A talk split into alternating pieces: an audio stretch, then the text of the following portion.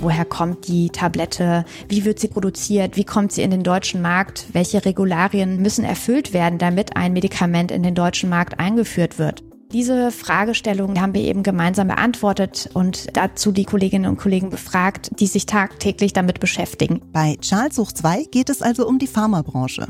Doch wofür steht der Name? Ja, das Unternehmen Pfizer, das wurde vor über 170 Jahren von den beiden Deutschen Karl Pfizer und Karl Erhard gegründet. Die sind damals von Ludwigsburg in die USA ausgewandert und haben sich dort dann in Charles umbenannt. Und deswegen sind das natürlich zweimal Charles, Charles hoch zwei. Und mit dem Namen wollten wir aber eben auch ausdrücken, diese lange Historie in der Entwicklung von innovativen Medikamenten. Also das heißt, es mutet etwas nach einer vielleicht chemischen Formel an und daher Charles hoch zwei. Sagt Susanne Stratmanns, die bei Pfizer die externe Kommunikation leitet.